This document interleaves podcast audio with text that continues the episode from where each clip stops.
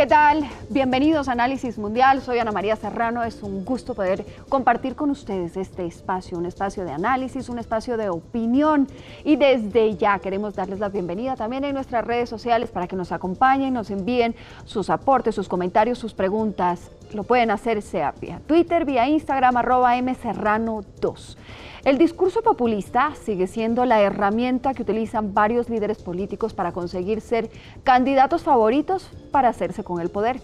Sin embargo, es importante conocer las características de este tipo de discursos para no dejarse engañar.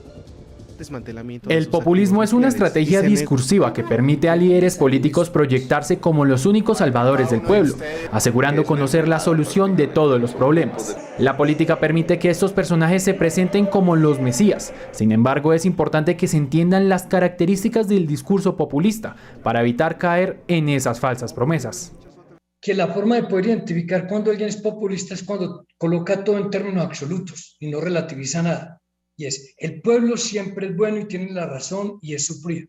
Las clases dominantes y las élites nunca tienen la razón, son corruptas, son dominantes, tienen privilegios, tienen prerrogativas e incurren en prácticas indebidas para mantener la dominación o la capacidad de obediencia del pueblo hacia ellos. Entonces, partiendo de eso, todo lo que hacen apunta a reforzar esa idea. Y es que hay una élite, digamos, entre comillas, un poco malvado, perversa o responsable, y por el otro lado un pueblo que sufre las consecuencias de esa maldad o esa perversidad. El experto en política también resalta que un líder populista busca la forma de ignorar los principios democráticos, entre los que se destaca la necesidad de negociar y ceder posiciones por parte de diferentes sectores sociales. ¿Cómo se transa en la sociedad para que ningún sector así gane el poder, así llegue al poder por, por, por mayorías electorales, por voluntad libre de los ciudadanos, no, no crea que puede avasallar a las minorías y tampoco las minorías pretender que se le conceda lo que no obtuvieron en las urnas. Tiene que respetar que hay unas mayorías. Entonces, digamos que transar significa ceder, lo cual quiere decir que debe haber un espacio en el que se discutan las cosas y a cada uno le debe corresponder proporcionalmente lo que le corresponda. Además resalta la necesidad del líder de entender que en caso de llegar al poder no debe caer en la tendencia autoritaria, de creer que por haber sido elegido popularmente tiene el poder para tomar decisiones sin deliberación previa. Y hoy quiero dar la bienvenida, nos acompaña María Clara Escobar, directora ejecutiva del Instituto de Ciencia Política Hernán Chavarría. Bienvenida, María Clara, gracias por estar con nosotros. Muchas gracias por esta invitación, Ana María. Bueno, el Instituto Hernán Echeverría es uno de los institutos más prestigiosos, no únicamente de Colombia, sino del mundo. Así ha sido calificado. Tiene ya muchos años y es una de las instituciones más respetadas que tiene Colombia. Sí, de hecho es un instituto que existe hace 34 años, que defiende principalmente el modelo de la democracia liberal, defiende la democracia pluralista, defiende la propiedad privada, el Estado de Derecho y es un instituto, Ana María, eh, apartidista, y esto es muy importante mencionarlo, sobre todo porque el día de hoy vamos a estar hablando sobre populismo. De hecho, hemos recibido varios reconocimientos, pues de los cuales nos sentimos muy orgullosos. Uno de ellos es que estamos calificados como uno de los eh, mejores centros de pensamiento a nivel mundial en una categoría que se llama Centros de Pensamiento Independientes. Ocupamos el número, el puesto 65 y en Colombia eh, somos en esta categoría los más reconocidos por, eh, un índice de la Universidad de Pensilvania. También recientemente fuimos reconocidos como uno de los 25, bueno, de las 25 ONGs eh, más admiradas del país, entre 200.000 que existen actualmente por cifras y conceptos. Ahora, María Clara, yo creo que es importante algo con lo que tú arrancaste y quizás eso es lo que les da la credibilidad y el peso al ICP, como también se lo conoce, eh, que han manejado una independencia, una independencia partidista. Pero te pregunto, ¿por qué? en este momento quizás de la situación del país, donde estamos entrando a unas elecciones, ¿por qué son importantes los centros de pensamiento o los think tanks? Importantísimos, Ana María. Yo creo que una de las falencias más grandes que tiene nuestra democracia y bueno, en general las democracias de América Latina es precisamente el, papel tan pobre que juega la sociedad civil. Nosotros, tal y como lo son otras ONGs, otros centros de pensamiento, los mismos empresarios, somos todos parte de la sociedad civil y en momentos sobre todo tan decisivos para el futuro del país como este, pues es importante que organizaciones como nosotros estemos haciendo conciencia, pero también formación, educación alrededor de la importancia de la defensa de la democracia, porque lo que, es, lo que está en juego en este momento es bastante grande y es un momento decisivo. Y, te pregunto entonces, eh, María Clara, ¿cómo contrarrestar la, eh, la, fuerza y el peso cuando estamos hablando de tratar de educar, de generar una conciencia en la ciudadanía, en el electorado? ¿Cómo, ¿Cómo, lograr ese contrapeso con, eh, ahora que se ha puesto tan de moda, las maquinarias políticas? Ay, bueno, pues nosotros, como te lo mencionaba eh, anteriormente, pues no, digamos que estamos en el juego electoral desde ese rol de observadores, de formadores, pero precisamente eh, te quería contar, eh, el día de hoy me quiero concentrar mucho en un proyecto que estamos adelantando, que es una campaña contra el populismo, se llama Desenmascarar la P. Es, es bastante novedosa en qué sentido, es una campaña que eh, busca difundir mensajes en las redes sociales, pero con unos procesos de formación previa para que las personas que voluntariamente decidan ir a las redes sociales a defender los principios de la democracia, las libertades civiles y económicas, lo puedan hacer con argumentos. Entonces les damos una formación inicial para aclarar esos conceptos y para motivarlos a que entiendan cuál es la importancia de este papel como ciudadanos. Entonces estamos con esta campaña en las redes sociales, desde el, desde el instituto, haciendo contenido importante, digamos de corte muy académico, pero también tratamos de traducirlo a un lenguaje sencillo para que pueda tener impacto y pues por supuesto ojalá se una el mayor número de, ciudadanos que creen en nuestra causa. Y yo te pregunto, eh, María Clara, eh, ¿Por qué eligieron que sea el populismo? ¿O por qué nos tiene que, angustiar tanto el populismo? Es una palabra que quizás ha sido muy desgastada últimamente y que no le estamos dando, y no sé si me equivoco, no le estamos dando las dimensiones realmente de lo que significa tener no únicamente un líder populista, sino propuestas populistas. Así es, así es. Es que comprender o más bien, bueno, comprender e identificar una propuesta populista o a un populista a veces es difícil.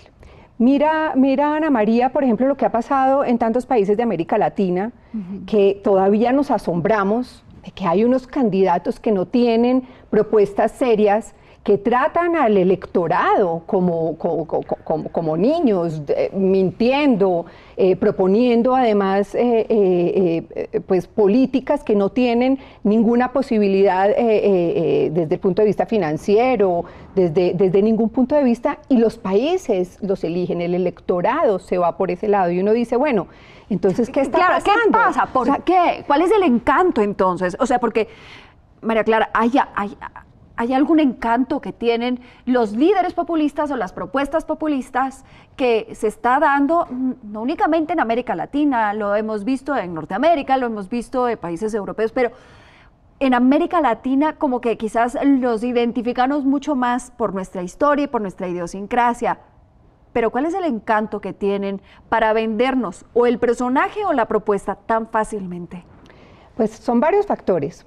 Uno, por supuesto, tiene que ver con el personaje y el culto que hace su personalidad, pero es importante decir que hay muchas de estas personas que ya vienen abonando terreno.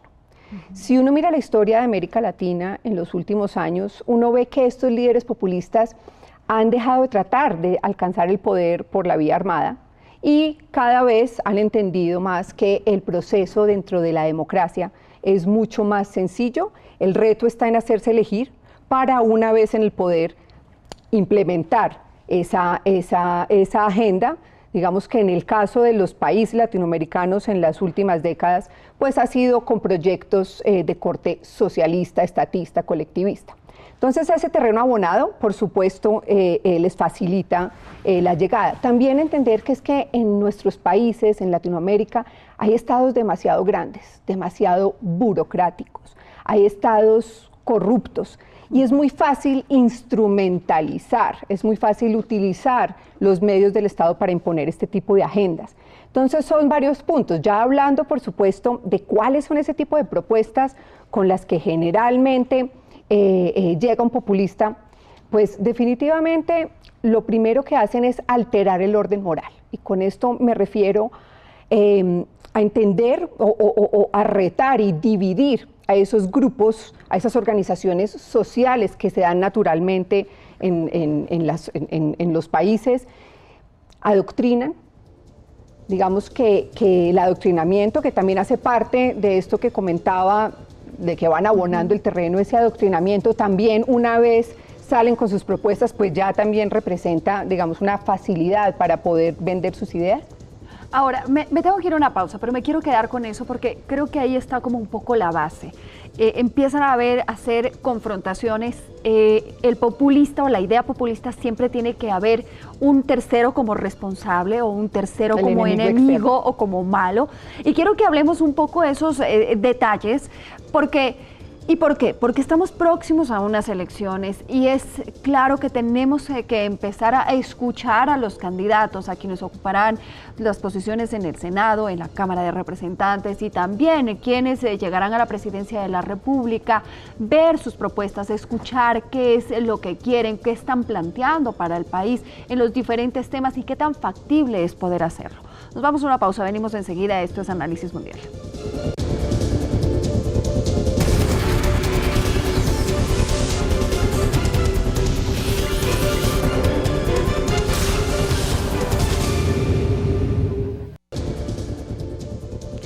De vuelta, gracias por continuar con nosotros en Análisis Mundial. Hoy estamos con una invitada muy especial, María Clara Escobar, directora ejecutiva del Instituto de Ciencia Política Hernán Echavarría.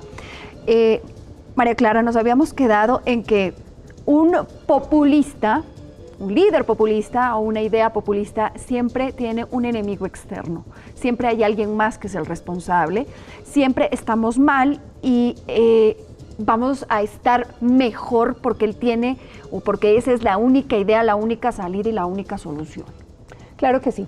Em, siempre es casi que una fórmula que está presente en todos los discursos del populista, siempre hay un enemigo externo, no es sino mirar los casos eh, de Cuba, de Venezuela, en los cuales el embargo eh, de los estados, por parte de los Estados Unidos es supuestamente el responsable, el, responsable por, lo, por, digamos, por las situaciones de esos dos países.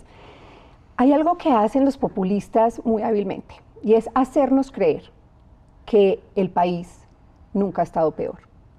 Es hacernos creer que todo lo que hemos construido como nación no ha sido suficiente.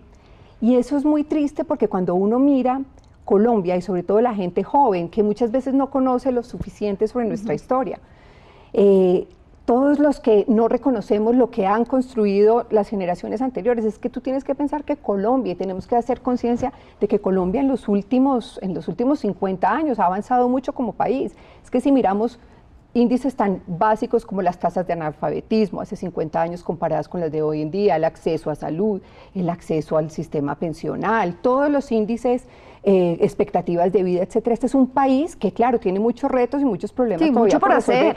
Pero ha logrado mucho. Y esta, esta narrativa lo que busca es una especie de eh, propuesta refundacionista. De acá nada ha servido, acá nada funciona. Yo, como ese líder, tengo la solución mágica, soy el héroe que puede solucionar sus problemas y es por eso que es tan sencillo que cuando es elegido por la vía democrática, llegan al poder, se apropian de la justicia, pasan por encima del Congreso, llaman a una, a una constituyente. y, y pues realmente se sorprende uno de esa suavidad y de esa facilidad con la que logran, eh, digamos, desestabilizar un país y cambiar el modelo, que eso es algo de lo que de lo que me parece importante que hablemos, porque es lo que está en juego ahora en esta selección. Y yo quiero que antes de que nos vayamos a eso, quiero hacerte una pregunta. ¿No es quizás en este momento en donde el terreno también está abonado para que surjan estas ideas populistas y estos candidatos populistas? Porque venimos de una pandemia en donde realmente ha habido una afectación económica en mayor o menor escala, pero todos hemos sentido una afectación económica, hemos eh, sentido temor, hemos sentido inseguridad, hemos visto que muchas de nuestras libertades en cierta forma se restringieron por la misma pandemia, no únicamente en Colombia, en el mundo entero. Ha habido miedo, ha habido desesperanza. Este como que es un terreno muy fértil para que se pueda dar esta entrada con mayor facilidad de un líder populista en cualquier país. así es. Y yo creo que en Colombia también agravado por toda la situación que vivimos con el paro. Es que recuerda que, que hubo actores que lo que estaban propiciando era convertir a la calle en un escenario político, claro, en donde terminaron o, donde convergieron o donde hubo convergencia de propuestas legítimas, pero también, también digamos, de, de, hechos violentos mucho más allá de lo que se entendía dentro de la protesta social pacífica. Y pues ahí hubo muchos actores pescando en río revuelto. Entonces yo creo que por supuesto venimos de un momento, como tú dices, digamos, de unas de unos meses, sino de un par de años bastante difíciles en los que está abonado ese terreno, eh, eh, se siente eh, que se han deslegitimado las instituciones, ha habido un esfuerzo enorme por desestabilizar y por digamos, aprovecharse de esa crisis que viene atravesando, como bien lo dices, el mundo, pero mucho más este bloque de países latinoamericanos que, es, que están eh, siendo afectados por esta agenda del socialismo del siglo XXI y de unas pretensiones. Y tú, tú me decías, aquí hay un cambio, o sea, no, no nos estamos jugando cuando, cuando asume un líder populista. No es únicamente el juego de ponerle a una persona que no nos cae bien, que no nos parece tan simpático. Aquí hay un juego de fondo que es cambiar un modelo o el rumbo o un norte de país. Eso es lo más importante. Si a ver, Colombia es un país que solo se preocupa por los temas políticos cada cuatro años. Los empresarios, cada que ven que hay una amenaza de que un populista pueda llegar al poder, entonces seis meses antes eh, empiezan nerviosos a ver qué pueden hacer.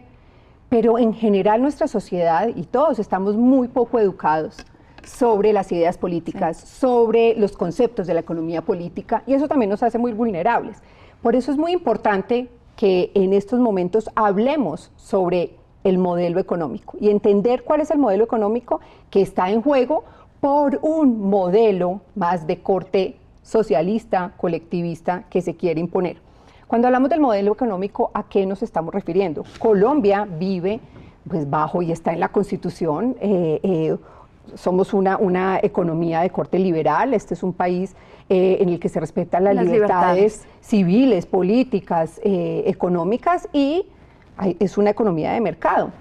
Si no defendemos las bondades de la economía de mercado, estamos perdidos porque les estamos dándole razón a todos aquellos quienes hablan de un cambio por el cambio y quieren poner a Colombia o quieren plantar en Colombia un modelo que además ha fracasado en todos los países en los que se ha implementado. ¿Dónde se ha aplicado? O sea, solamente eh, eh, hay que mirar eh, nuestro vecino. Entonces nos quieren imponer y vender, además, seducir por un, por, un, em, por un modelo que no funciona.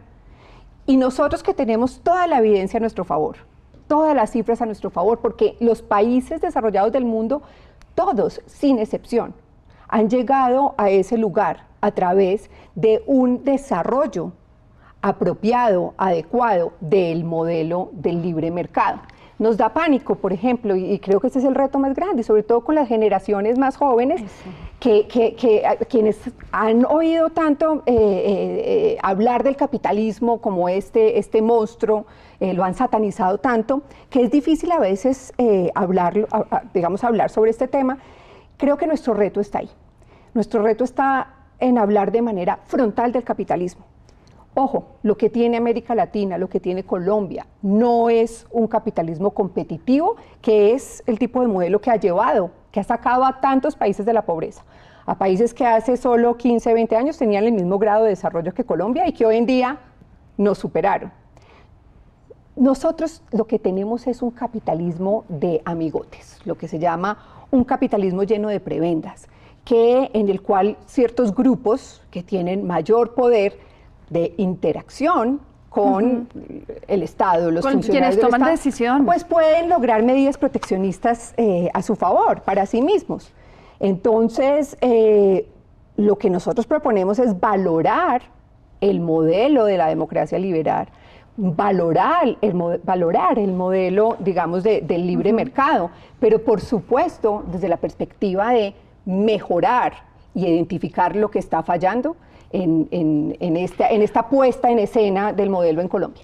María Clara, clarísimo, hay una falta de educación, hay una falta de entendimiento, de una claridad de qué es lo que tenemos, qué es, cuál sería nuestro ideal, como tú lo has planteado, pero concuerdo contigo, nosotros hemos avanzado, nosotros hemos construido y, tenemos que tener claro de dónde venimos para saber a dónde vamos. Eso no, no, no hay pierde ahí.